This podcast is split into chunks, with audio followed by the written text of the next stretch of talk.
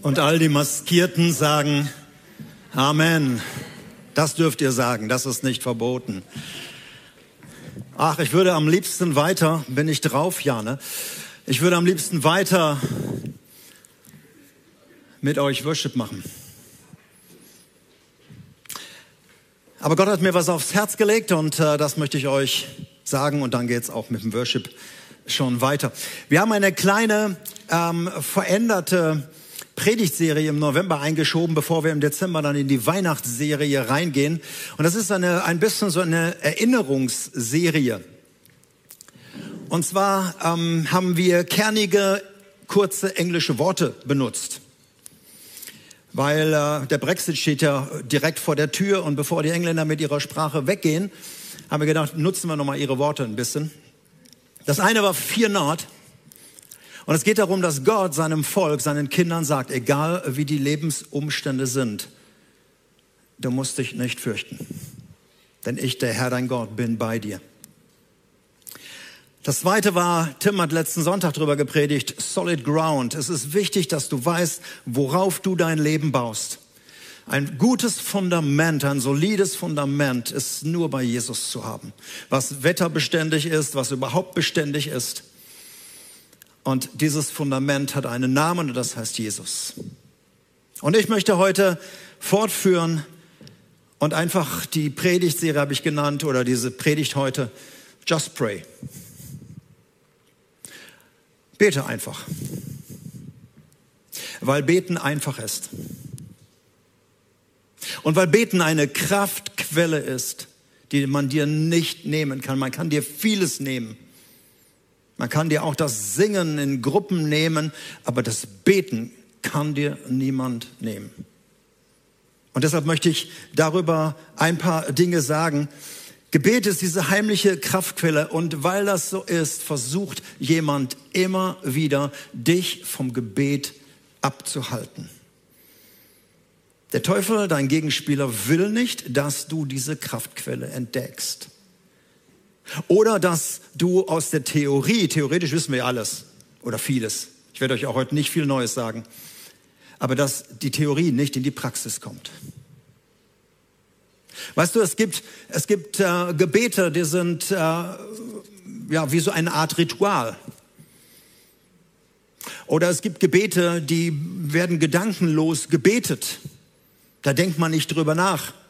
Es gibt auch Gebete, die werden einfach runtergerasselt. Ich habe nachgelesen, dass Vater Unser, da liegt der Weltrekord bei 12,8 Sekunden. Das ist das, das kannst du runterrasseln. Da, das interessiert den Teufel überhaupt nicht, wenn wir gedankenlos beten. Aber da, wo du mit deinem Vater alleine sein willst, da, wo du mit Gott alleine sprechen möchtest, da, wo du dir eine Audienz beim König nimmst, bei dem König der Könige, dem alle Macht gegeben ist, dann beginnt die Störung. Und dann, wenn Menschen, so zwei Menschen entdecken, was für eine Kraft in der Einheit ist, wenn sie zusammen in einer Ehe beten oder sich Freunde treffen und zusammen beten, so in kleinen äh, Gruppen, wenn das entdeckt wird oder eine Kleingruppe entdeckt, wie toll es ist, zusammen zu beten, zusammen für ein Anliegen zu beten, dann klingen in der Hölle die Alarmglocken. Und dann versucht der Teufel alles Mögliche, um die Christen wieder mundtot zu machen, um sie möglichst schnell wieder zum Schweigen zu bringen. Mit Gedanken wie, das hat doch alles sowieso keinen Wert. Das bringt doch nichts. Gott macht doch sowieso, was er will. Dein Gebet soll einen Unterschied ausmachen? Glaubst du wohl im Ernst nicht. Und wenn du diese oder ähnliche Gedanken kennst, dann kennst du auch die Stimme des Teufels. Gott redet nie so, sondern da möchte jemand, dass du nicht betest. Deshalb, just pray. Bete einfach. Tu es. Corrie ten Boom, eine mutige Holländerin, die auch das Buch Die Zuflucht geschrieben hat, die im Zweiten Weltkrieg sehr viel erlebt hat, ich durfte als Kind noch zu ihren Füßen sitzen und sie reden hören, ihre Geschichten live zu erleben. Sie hat diesen Satz geprägt, mach aus allem ein Gebet. Wenn du nicht mehr weißt, wie es weitergeht, bete. Wenn es um dich herum stürmt, bete. Wenn du dich einsam und verlassen fühlst von allem Möglichen, bete. Wenn du emotional geladen bist und nicht weißt, wohin mit deiner Wut, mit deinem Zorn und mit all dem, was so in dir steckt, bete. Wenn dir die Worte fehlen, bete. Psalm 23 kannst du zum Beispiel beten, wenn eigene Worte fehlen. Und wenn du nicht mehr beten kannst, dann bete. Du betest wieder. Mach aus allem ein Gebet. Das ist die Einladung Gottes generell an seine Leute. Hey, schüttet euer Herz vor mir aus. Erzählt mir nichts vom Pferd, es sei denn, dein Pferd ist krank. Erzähl mir nicht von irgendwelchen Dingen, sondern sag, was auf deinem Herzen ist. Das ist die Einladung. Und wisst ihr, als die Jünger Jesu, ähm, sie waren beten gewohnt. Sie waren ein betendes Volk und die Juden beteten und sie beten bis heute. Und sie kannten öffentliche Gebete, sie kannten Gebete alleine, sie kannten vorgefertigte Gebete, rituale Gebete. Und dann sahen die Jünger plötzlich, wie Jesus gebetet hat, wie ihr Rabbi gebetet hat. Und sie sahen einen gewaltigen Unterschied, nicht weil Jesus vorgefertigte Gebete nicht kannte, er hat die Psalmen auch gebetet. Er hat auch am Kreuz noch den Psalm gebetet, Psalm 22. Sondern weil sie sahen, Jesus schien den Adressaten des Gebetes, das Gegenüber persönlich zu kennen. Es war nicht im luftleeren Raum, irgendwo da oben scheint ja irgendeiner zu sein, sondern er hat so gebetet, dass er wusste, da hört jemand und er kannte sein Gegenüber. Und dann, als Jesus sie ermutigt hat und hat gesagt, hey, Leute, Freunde, ihr dürft Gott wie euren Papa anbeten.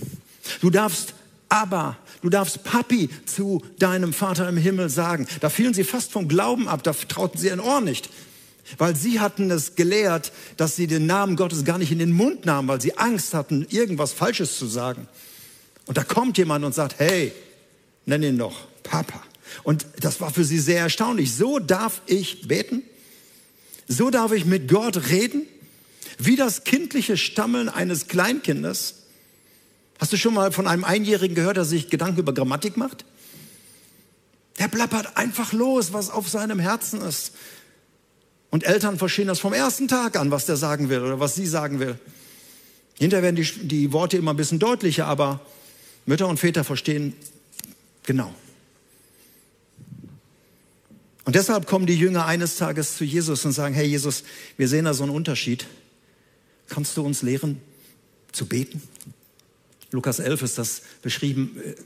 Bringst du uns auch mal so beten bei, wie du betest? Und Jesus hat das die ganze Zeit gemacht, mit vielen Leuten zusammen, als er mit ihnen alleine war, ähm, unterwegs, mal bei einer Session, Gebetssession oder bei einer Lehrsession. Er hat sie gelehrt. Hier in Lukas 11 lehrt er sie das Vaterunser. So eine Zusammenfassung von Anbetung, Proklamation, dein Reich komme, dein Wille geschehe, dein Name werde geheiligt.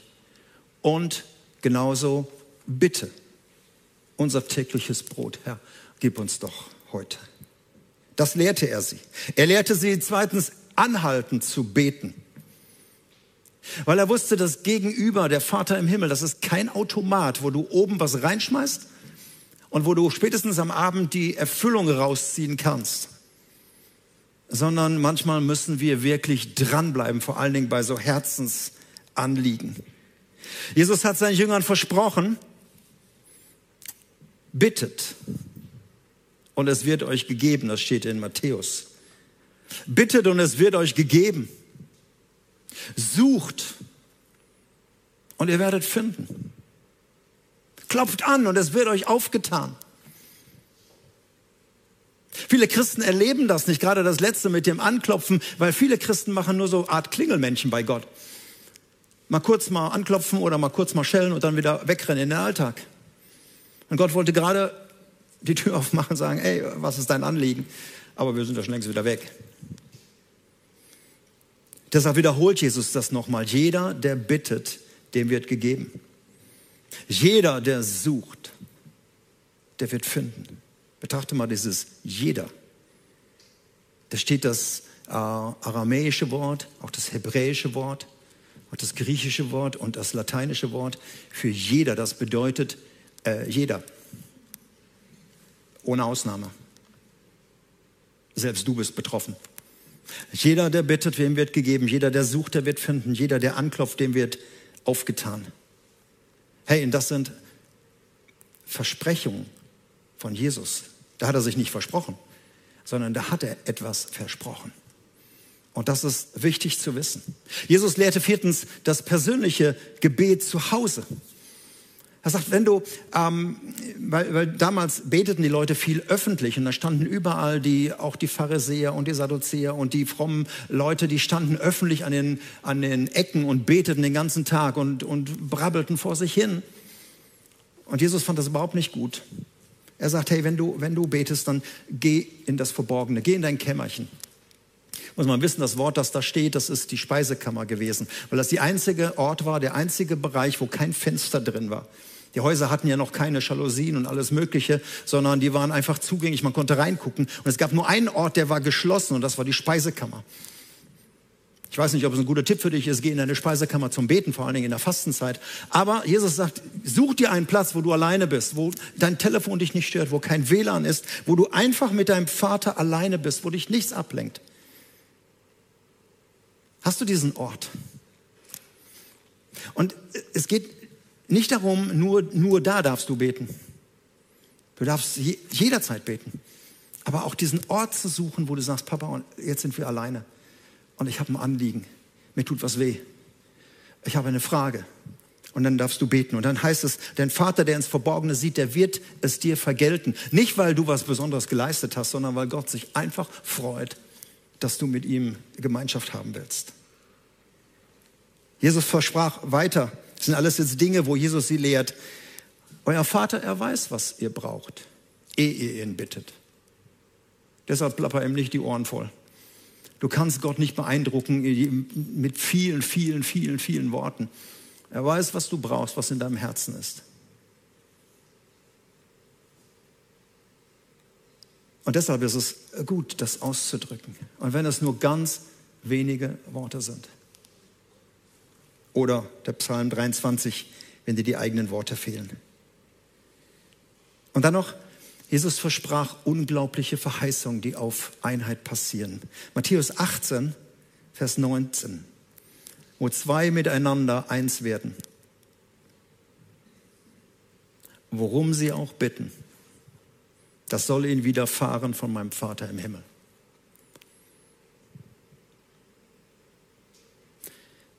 Es ist eine der meist angefochtetsten Zusagen, die in der Bibel stehen, die Jesus hier macht.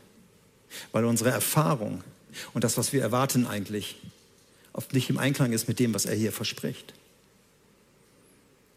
Aber ich zitiere nur Jesus. Und ich würde mich hüten zu sagen, das dürfte nicht so ernst nehmen. Jesus hat das auch nicht so genau gewusst. Er wusste genau, was er sagt, weil er genau seinen Vater kannte. Also ihr Lieben, mein Anliegen ist heute nicht jetzt eine tiefe Theologie über das Gebet zu machen.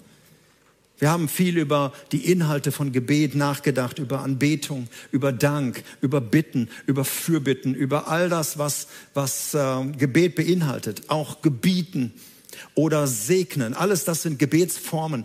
Darüber haben wir schon viel gehört. Ich möchte heute eigentlich nur sagen, just pray. Tu es doch mal.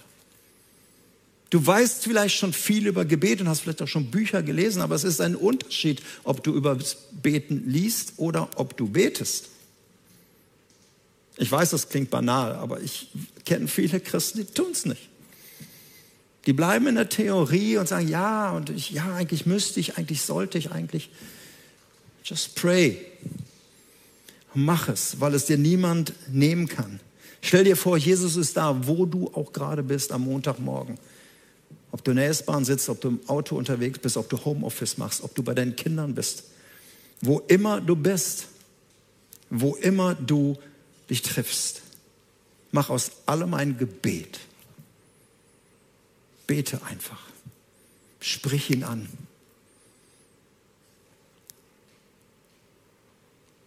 Aber ich möchte dir noch ein Geheimnis verraten, was ein bisschen noch eine Unterstützung vom Gebet ist. Und das ist, du kannst auch etwas tun, um deine Herzensanliegen weiter zu, ähm, vor Gott auszubreiten. Und das ist das Fasten. In der kommenden Woche machen wir als Gemeinde eine Fasten- und Gebetswoche. Also wir beten zusammen per Zoom, treffen uns in kleinen Gruppen, digitalen Gruppen und wir beten. Werden wir gleich noch was zuhören. Und da steht Gebets- und Fastenwoche. Und ich möchte dir ein paar Impulse geben, weil viele Christen mit diesem Begriff gar nichts so anfangen können. Und sagen, oh, was ist das? Ja, beten, okay, das habe ich schon mal von gehört. Aber Fasten? Ich habe auch Menschen getroffen, die haben gesagt, ach ja, ich habe es mal probiert, aber nee, da fühle ich mich nicht so wohl bei. Ich möchte nur sagen, es geht beim Fasten nicht darum, dass du dich wohlfühlst, sondern es geht beim Fasten um etwas Tieferes. Es geht um ein Anliegen, was du vor Gott hast. Die, die Menschen in der Bibel haben das entdeckt. Und ich bin froh, dass von ihnen berichtet wird. Es gab in der Bibel im Judentum feste Zeiten zum Gebet, also wo einfach gesagt wurde, egal wie es dir geht, jetzt wird gefastet eine Woche oder zwei Wochen oder ein Tag. Das waren feste Zeiten, unabhängig von Lebenssituationen. Aber es gab diese persönlichen Zeiten, und die fand ich viel interessanter, wo Menschen in schwierigen Lebenssituationen unterwegs waren. Und da steht immer wieder, und sie beteten und fasteten. Oder sie fasteten und beteten. Das gehört ganz oft zusammen. Prophet Elia, als er in einer ganz bedrohlichen Lebenssituation ist und nicht weiß, wie er dort rauskommt in dieser Notlage, dann heißt es, und er fastete. Und Gott führte ihn raus. König Josaphat, er lässt sein ganzes Volk zusammenkommen, weil sie bedroht werden von einer großen Nation und sie haben unglaubliche Angst. Und er ruft das Volk zum Fasten auf. Kannst du nachlesen, 2. Chronik 20, Vers 3. Sie haben Angst vor einem übermächtigen Feind und das ganze Volk fastete. Genauso machte es Königin Esther. Es gab eine Zeit, wo das jüdische Volk ausgerottet werden sollte und es wäre fast passiert. Und sie hat einen Termin mit dem König und sie sagt, wenn das schief geht, dann geht es unserem ganzen Volk nicht nur dreckig, sondern dann ist Schluss mit den Juden. Und deshalb ruft sie alle Juden im ganzen Volk dort zusammen, wo sie zusammen sind und sagt, hey, fastet mit mir. Sie macht das auch. Und sie sagt, fastet, weil das wird ein ganz wichtiger Moment sein. Und deshalb tun sie es. Ein anderer Mann, Daniel, ein verschleppter Jude nach Babylon, er fastet, weil er einen Fokus braucht. Er weiß einfach nicht, wie es weitergeht. Wie lange sind wir noch in Gefangenschaft? Wie lange sind wir noch in Babylon unterwegs? Wie lange dauert das alles noch? Was sind denn 70 Jahrwochen? Er versteht die Welt nicht mehr und deshalb fastet er und betet und wartet auf Gottes Anweisung. Er bittet, er klopft, er sucht und nach drei Wochen reagiert Gott und schickt ihm einen Engel und erklärt ihm die Dinge. Von Jesus wissen wir auch, dass er gefastet hat als er vor dem Berufswechsel stand, eben vom normalen Leben dort, als Rabbi öffentlich aufzutreten, hat er 40 Tage gefastet und sich auf den Dienst vorbereitet in der Wüste, um seine letzten drei Jahre hier auf Erden so zu erleben. Also, es gab feste Zeiten im Judentum und es gab diese persönlichen Dinge und das ist bis heute so. Wir als Freikircher, wir haben ja nicht so äh, irgendwie starre Regeln, dass wir sagen, einmal im Jahr müssen wir fasten, hier gibt es einen besonderen Tag. Das haben wir nicht. Wir haben so eine Aktion ähm, nach den tollen Tagen bis Ostern, so, so äh, sind das? Äh, irgendwie 40 Tage, glaube ich, ähm, wo man äh, freiwillig fasten kann. Das ist aber so eine freiwillige Kiste, wo man mitmachen kann oder nicht. Es wird nicht kontrolliert oder geregelt. Ich möchte gern sagen, Fasten ist etwas wirklich Gutes und ich möchte etwas fröhlich drüber sprechen. Es ist der freiwillige Verzicht. Wir wissen, dass Fasten eine reinigende Wirkung auf den Körper hat. Es gibt auch Gesundheitsfasten. Einfach um den Körper zu entschlacken, um das alles mal rauszukriegen. Ich weiß von Künstlern, Musikern oder Poeten, dass sie regelmäßig fasten, weil ihr Geist unglaublich frei ist in dieser Zeit. Also weil sie dann einfach unheimlich tolle kreative Gedanken bekommen. Nehmen Sie sich einfach die Zeit. Vorweg, Fasten sollte nicht eingesetzt werden, um abzunehmen. Also das gibt einen Jojo-Effekt. Beim Fasten nimmst du ab, aber es ist so ein Jojo-Effekt. Da bedarf es einer inneren Umstellung ungesunder Lebensgewohnheiten.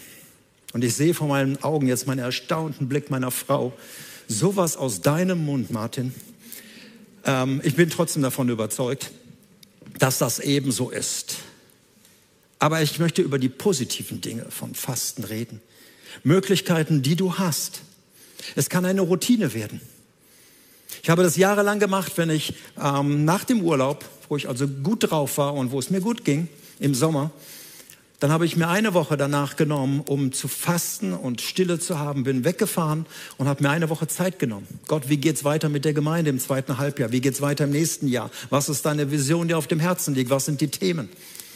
Und das war für mich immer eine ganz, ganz wichtige Zeit vor Gott auszuhalten. Also das war eine Routine geworden über viele Jahre hinweg. Du kannst dir einen festen Tag in der Woche nehmen. Also jetzt unabhängig von dem, was wir jetzt in der nächsten Woche vorhaben, einfach sagen, ich nehme mir einen Tag, wo ich einfach mal nichts esse. Oder wo du Teilsfasten machst.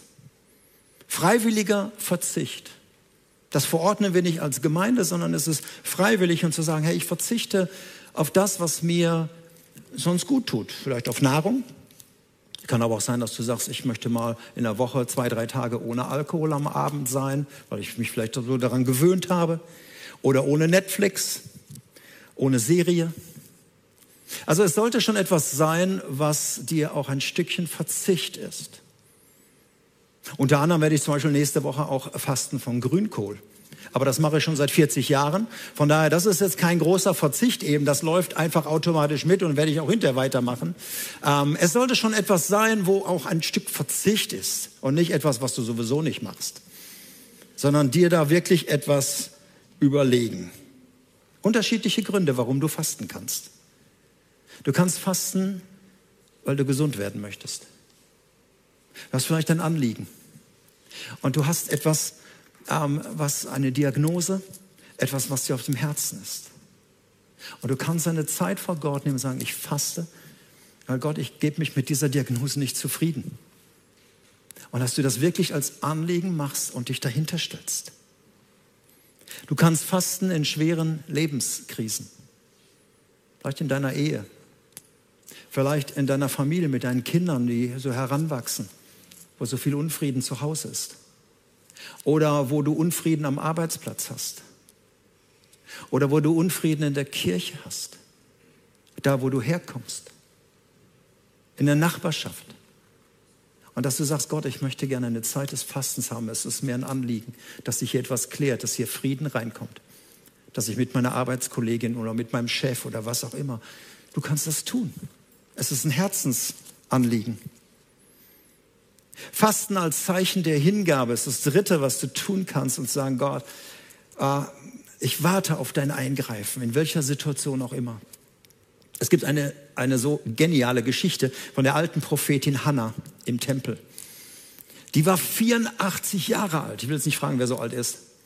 84 Jahre.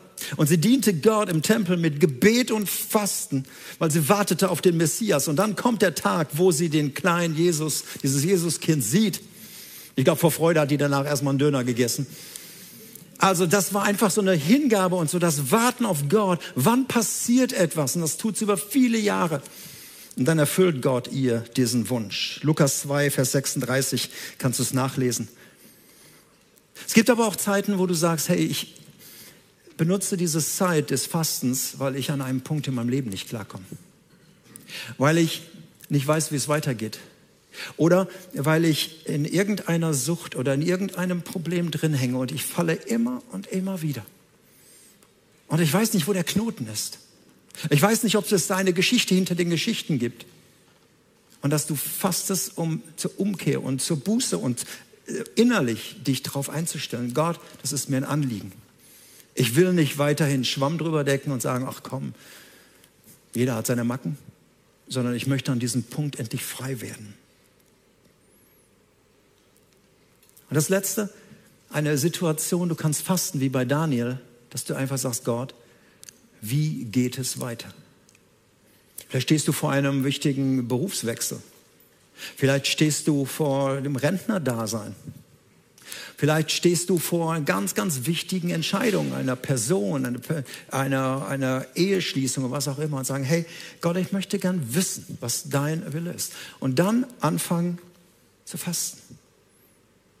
Auch wir machen diese nächste Woche ja unter anderem deshalb. Gott, wir wissen nicht, wie es weitergeht.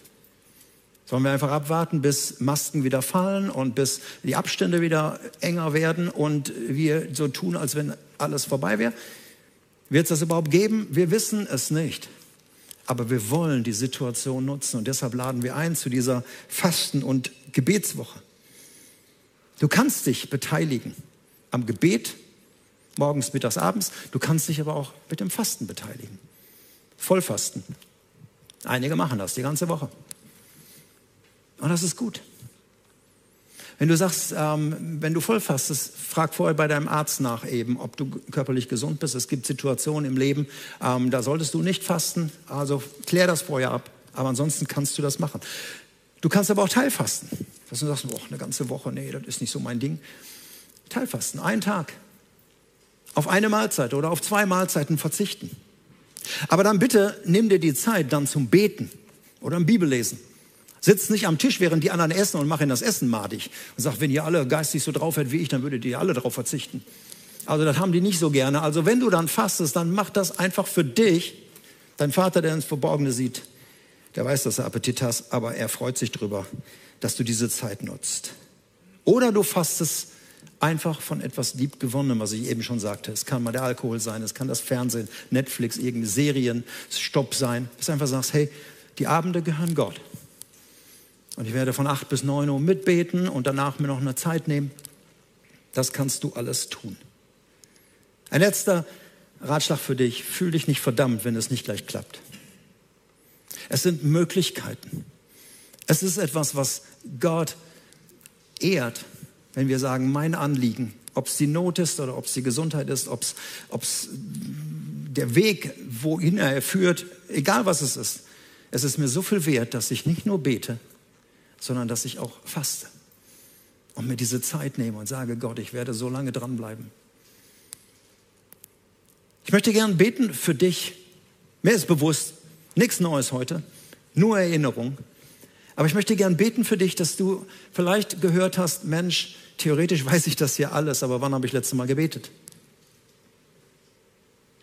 Ich möchte gern beten, dass, dass du in dieser Woche anfängst, wieder in das Gebet einzusteigen. Just pray. Aber ich möchte auch für die beten, die sagen, hey, da waren Lebenssituationen bei, für die sollte ich mal wirklich fasten. Das sind Dinge, die, die, oh, der hat wieder nur für mich gesprochen. Dass du einfach dir diese Zeit nimmst und Gott dir das aufs Herz legt. Deshalb möchte ich gerne jetzt für dich beten und dann am Schluss noch einen kleinen Text lesen. Vater, ich danke dir, dass du uns einlädst einfach nur zu beten. Und es ist, ich glaube, dass du oft den Kopf schüttelst, was wir uns entgehen lassen. Weil wir nicht damit rechnen, dass der Weltenlenker, der Schöpfer Himmels und der Erde, der sagt, wo die Sonne aufgeht, dass er zuhören will, dass er mit uns Gemeinschaft haben will. Und Jesus, während wir so durch den Tag gehen, du bist immer bei uns, das hast du versprochen. Und wir dürfen jeden Augenblick beten. Wir dürfen Menschen segnen, denen wir begegnen. Wir dürfen bitten für schwere Gespräche. Wir dürfen bitten für, für was auch immer da ist. Und das Danken am Abend nicht vergessen für das, was du getan hast. Und Vater, ich möchte jetzt auch für die beten, die einfach sagen, oh, Fasten, habe ich noch nie drüber nachgedacht. Ich, ich starte vielleicht. Dass du ihnen Ermutigung gibst und dass du einfach ihnen Freude schenkst. Ob sie jetzt auf eine Mahlzeit mal verzichten in der nächsten Woche oder einen ganzen Tag fasten, was sie auch immer tun, dass du ein Stück ihnen hilfst. Wenn sie sich vielleicht körperlich nicht ganz wohlfühlen in den ersten Stunden oder ein bisschen kalt ist oder Kopfschmerzen kommen, dass du ihnen einfach hilfst, ihnen zeigst, du willst gebeten sein.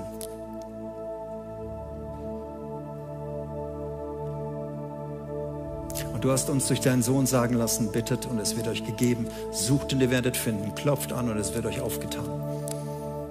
Und ich bin gespannt, was du in dieser kommenden Woche tun wirst.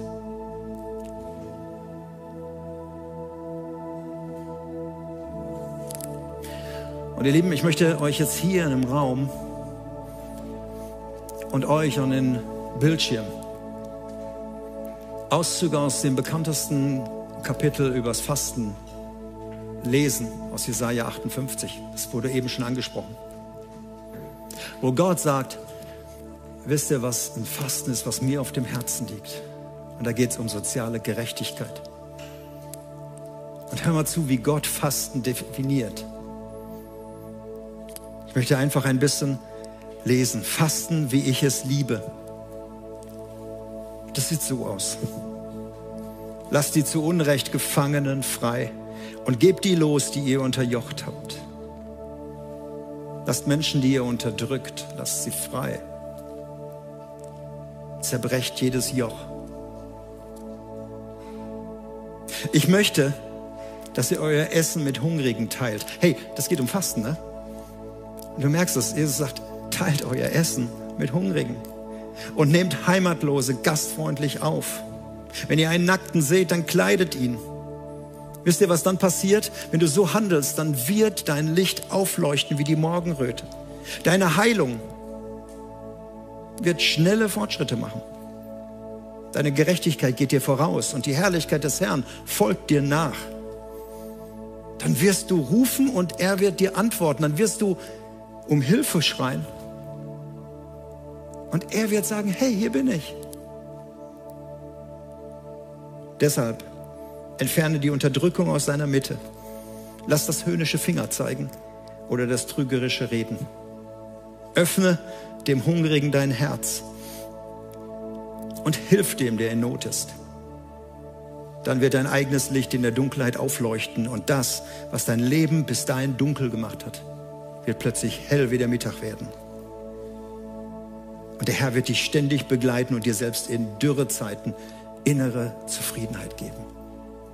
Der Herr wird dir selbst in Corona-Pandemien innere Zufriedenheit geben. Und er wird deinen Körper erfrischen, sodass du einem soeben bewässerten Garten gleichst und bist wie eine nie versiegende Quelle. Hey, das verspricht Gott, wenn wir nicht nur beten, sondern auch dazu noch das Fasten nehmen. Und ich wünsche dir wirklich geniale Erfahrungen in der kommenden Woche. Du darfst Gott beim Wort nehmen. Und wenn ich sage, der Herr segne dich dabei, dann meine ich das auch so. Und dass du eine Woche hast, wo du sagst, wow, ich bin von der Theorie in die Praxis gekommen. Amen.